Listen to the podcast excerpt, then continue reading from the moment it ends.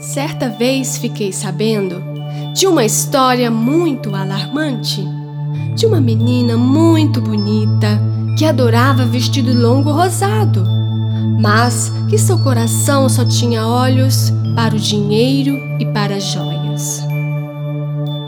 Ela era muito rica, pois sua família era da realeza que governava o condado de Belgam. Mas nem o mais alto rei poderia imaginar o destino de Ana Coração de Joia.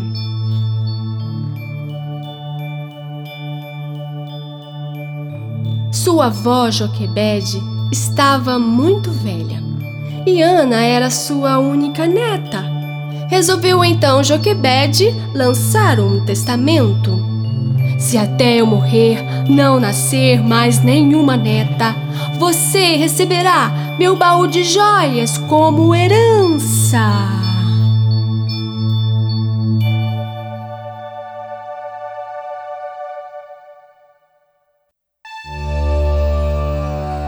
Joquebede tinha quatro filhos.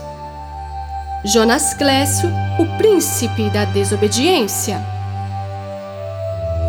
Joviano, o duque da vaidade. Josevaldo, o barão da destreza. E Josenildo, o conde da confiança. Todos só tiveram meninos, com exceção de Josevaldo, o pai de Ana. Ana então se animou, pois logo ficaria muito rica. Acontece que ela não sabia que seu último tio estava para receber um bebê. Ninguém sabia se seria menina ou menino.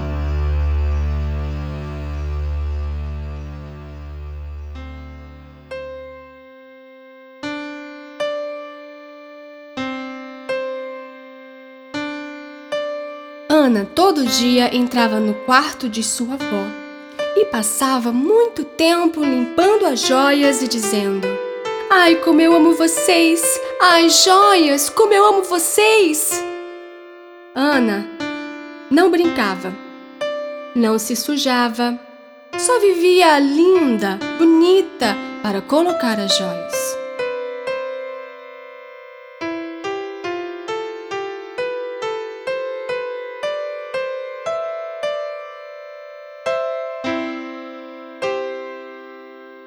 Dia, o mago, que morava do lado do castelo, resolveu dar uma lição a Ana.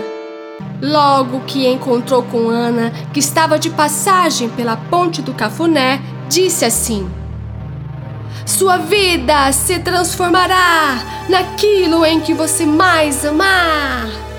A maldição acabará quando a lição da vida em seu coração ficar. Assim que o mago bradou, Ana se transformou em uma joia. Como ninguém viu, Ana, coração de joia, foi parar no chão. Ana gritava, gritava, tentava se mexer, mas ninguém ouvia, pois agora não tinha boca e nem voz. Como estava na ponte, uma carruagem real que conduzia sua vozinha passou numa velocidade que mandou a joia para debaixo da ponte e dentro de um lixão. Ana não falava, mas sentia e pensava: como pode alguém me jogar no lixo? Sou uma joia! Tenho o meu valor!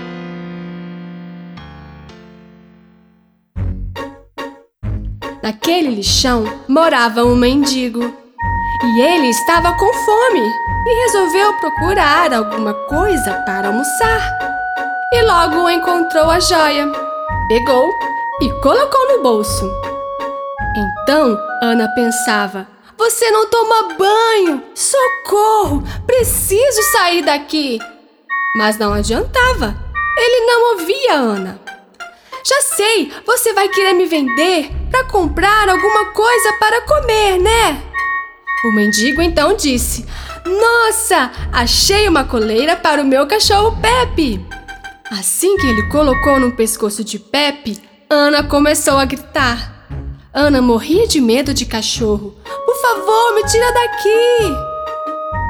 O cachorro então saiu correndo de alegria, pois tinha uma coleira muito chique. Ana pulava e corria com muito medo, pois Pepe era muito faceiro.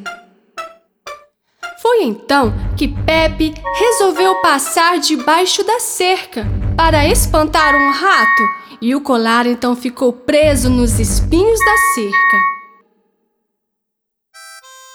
Então, um jovem boiadeiro foi no pasto ver como estavam seus novos filhotes de vaca leiteira e viu uma coisa que brilhava demais perto da cerca de sua chácara. Quando chegou, viu que era uma joia. Ana começou a gritar: Saia, eu sei que você vai me roubar para vender e ficar rico e deixar de ser esse boia fria que cheira pelo molhado. Para espanto de Ana, o Nico, o boiadeiro, pegou o colar para entregar à sua filha Maria. Maria estava fazendo o aniversário e Nico não tinha muito dinheiro para comprar. Então entregou o colar como uma linda forma de presentear. Maria ficou tão feliz, nunca tinha ganhado nada como aquilo. Mas Ana começou a pensar: pare, me solte, menina, você nem sabe usar direito uma joia.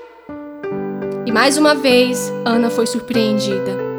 Maria pegou Ana coração de joia e começou a lavar. Deu um belo banho, secou até ficar brilhando as pérolas e colocou Ana no pescoço de uma boneca tão linda como Ana. E brincaram por horas.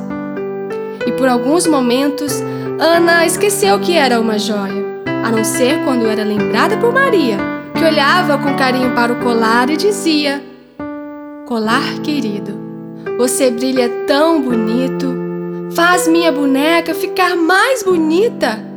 Mas o seu valor ficou mais precioso porque o meu papai bondoso me ama de verdade.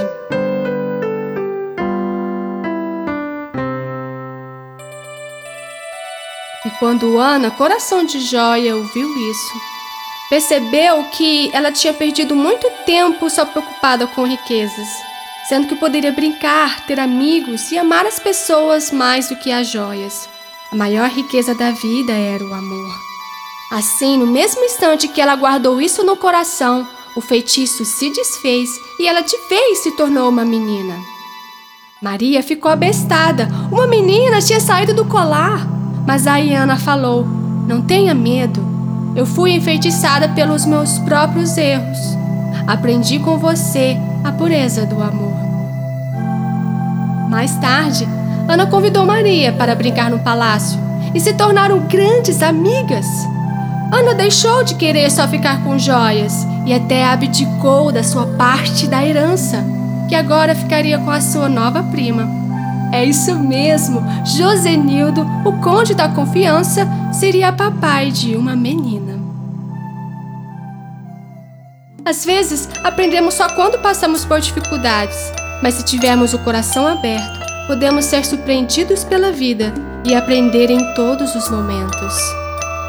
E esse é o fim da nossa história, que nos ensina sobre como é importante a gente dar valor ao que realmente tem valor, como a bondade, a alegria, o amor. Coisas que não podemos ver ou tocar, mas que estão dentro de nós. E elas são eternas.